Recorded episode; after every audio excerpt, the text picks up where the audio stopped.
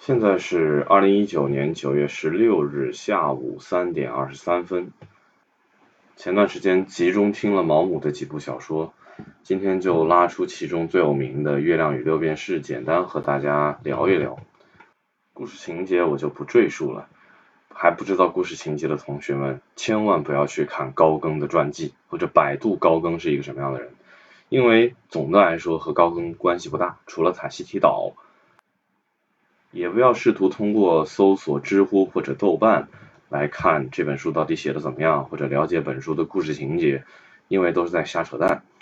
我简单随便读两句豆瓣上的短评和知乎上的这个高赞答案。比如说，羡慕里边所有追求梦想、内心坚定的人，甚至羡慕那些对美有所认识的人。再比如说，理想这件事情本身就是一种天赋，不是天才依然自由勇敢。还有一个直接给我剖了几十张高更的话，然后中间每句话下面插插两句文字。这样听下来，你不过是听了一群自媒体在那自我高潮，也有可能是非自媒体啊个人读者在那自我高潮，不仅信息量极低，而且很容易被带跑偏。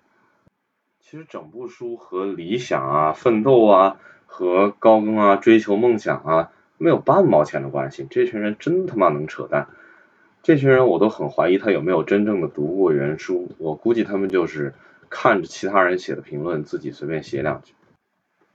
还有另外一种评论稍微好一点，豆瓣上面还有一批人针对故事的道德属性进行了批判，认为故事中的主人公实在是太没有道德了，是吧？玩弄了女人，还把她抛弃，还拆散了别人的家庭。但其实你拿道德这件事情来要求本书，就有点过分了。这本书很明显，它的重点不在于道德。它的重点甚至不在于主人公的身世经历或者主人公的思想状态，它的重点我觉得可以分为两部分，一部分是主人公斯特里克兰德他的奇遇，另一部分是呃我叙述者是怎样遭遇这个奇遇的，我在这个奇遇中扮演了什么样的角色，我怎么看这个奇遇。如果我们把斯特里克兰德的一生抽离出来。把我给排除掉，不看叙述者，只看斯特里克兰德，目光集中在他身上。我们可以把他开始抽风的那后半生分成几大阶段。首先，在故事的最一开始，斯特里克兰德是一个功成名就的这个职业经理人，我忘记具体是干什么了，反正是金融从从业人员。然后，呃，这个生活美满，夫妻和睦。有很多社交活动，属于社会中上层，但突然他不知道怎么脑子抽了一下，自己把自己放逐了。我用“放逐”这个词，是因为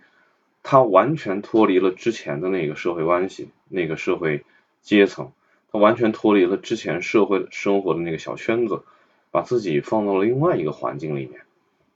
从。伦敦来到了巴黎，完全把他的妻儿抛下了。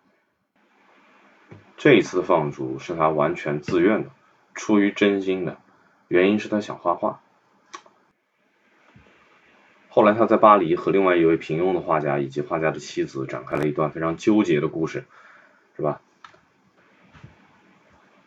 这一段涉这一段的描写涉及这个艺术的本质的讨论以及天才的讨论。以及人与艺术关系的讨论，篇幅是最长的。为什么呢？我推测是毛姆对这一部分的生活最熟悉。但是很快之后的斯特里克兰德又经历了一次放逐，他在社会的中下层，在这个贫穷艺术家的这个阶层也待不下去了，因为生病，直接下放到了这个社会的底层。我们从后来那个船长的叙述中就可以了解到。他因为病，不得不和平民在一起讨饭吃，但是在底层没待一会儿，他又被放逐了。这一次是半自愿半被迫的。这一次是他打了一个这个当地街头的小混混，然后这小混混发誓要收拾他，啊，最后没办法，他跳上了一个轮船，来到了塔希提岛。塔希提岛也就是殖民地，他从主流社会的中上层，被放逐到了中下层，然后又被放逐到了底层，又被放逐到了殖民地，最后他因为患上这个麻风病，又一次因病被放逐到了荒野之中。这样来看，斯特里格兰德的一生就非常清晰了。其实作者并不是很关注他到底有没有与他人的妻子私通，他到底有没有患麻风病，他到底在塔希提岛过得怎么样，和这些没有关系。其实关键在于四次放逐，不断的被边缘化，不断的在这个世界上被边缘化，这个与主流社会脱节，从中上层到中下层到底层到殖民地，再到完全没有人烟的荒野。这四次放逐里面，有两次是完全因为病痛，有两次则是他自己犯，就是犯浑。我们也可以理解为他自己抽了风，脑子有病吧，是自是这个自我性格的一种病。所以我们可以看到，斯特里克兰德其实就是一个病人的形象。他是一个精神不正常的畸形，在社会中不断被放逐。虽然前半生他的病没有被暴露出来，但是在后半生他的病集中爆发出来了。而这种病态的人生、病态的这个精神是无无法被人类社会所接纳的。即使是在偏远的殖民地，在这个原始社会，也有各种各样的病不被人所接纳。最后人只能孤独的放自我放逐于荒野。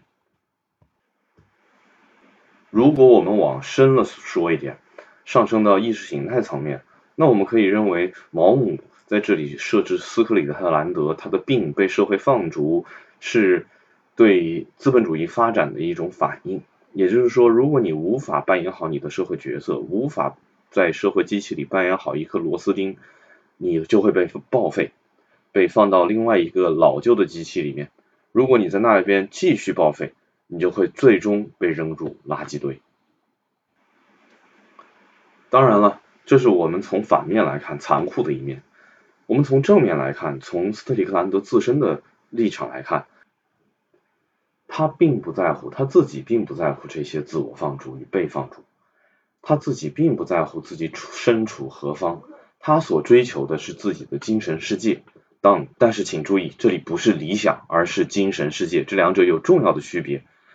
他想过自己想要的生活，他只关心自己一时的快乐或者说快感，这和理想完全无关。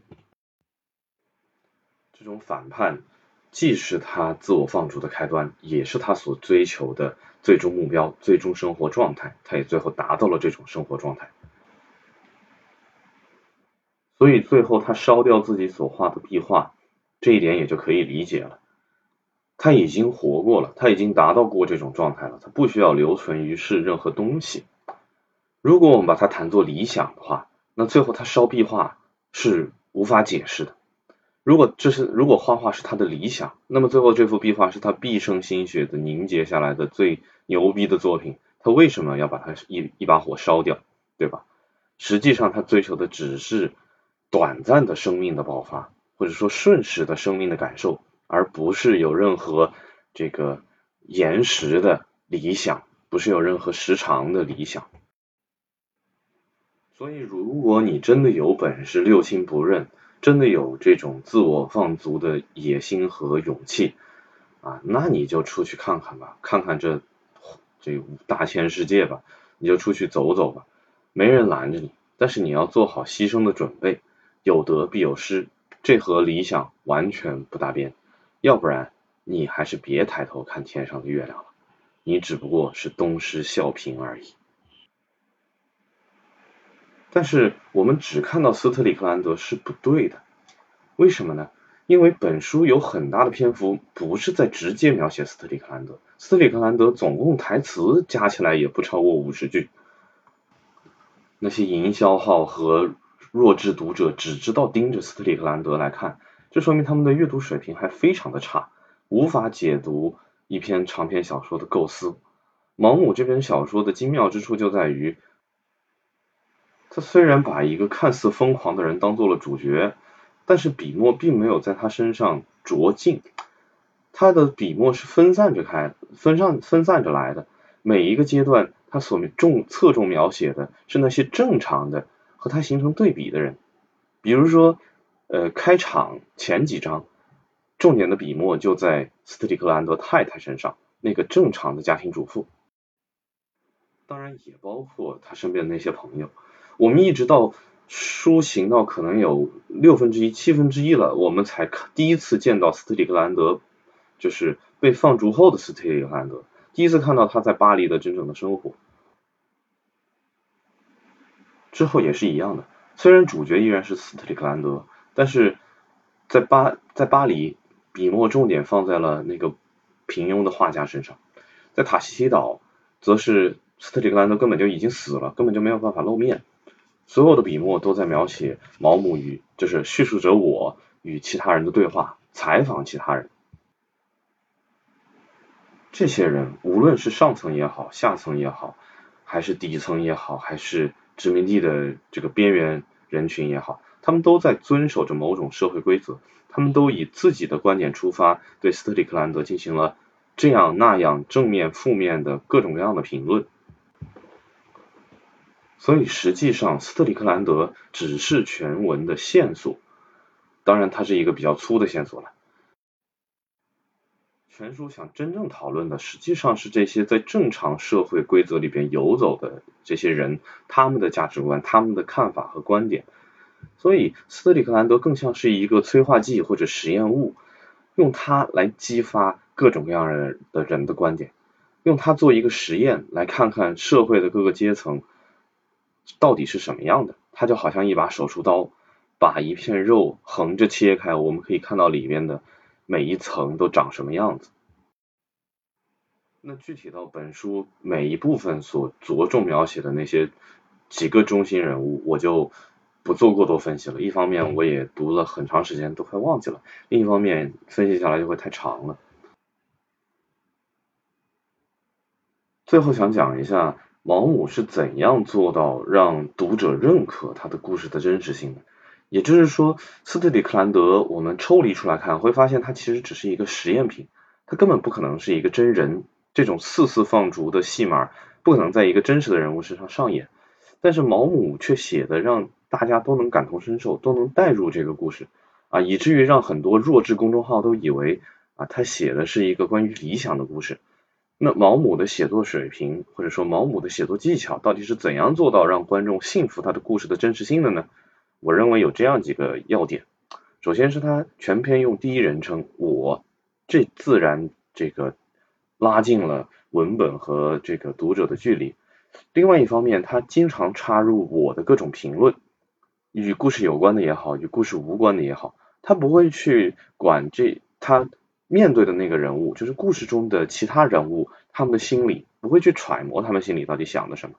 而是主要以我的评论为主。以我是怎么想、怎么看这件事情的评论为主，这使得我们相信，哦，你好像真的是在把你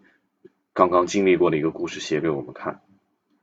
所以故事的生、故事的距离就与生活拉得更近了，而且它不以主角为线索，用次要人物来打乱叙事，他经常是碰见另外一个人，哎，扯起另外一个话头，逐渐、逐渐的引到这个。主角身上引到主角的故事上，这当然又增加了一份现实感，因为我们的日常生活也恰恰就是这样杂乱无章的，经常被各种事情打断的，没有一根主线的。所以毛姆的这本小说，我觉得它最厉害的地方在于它的技法，它能够让读者认可故事的真实性。而至于他所要表达的这个中心或者主旨，我觉得这是一个。可能他自己也没有想清楚，同时值得我们探讨的问题。总而言之，不要去看知乎，不要去看豆瓣就可以了。好的，今天的节目就到这里了，再见。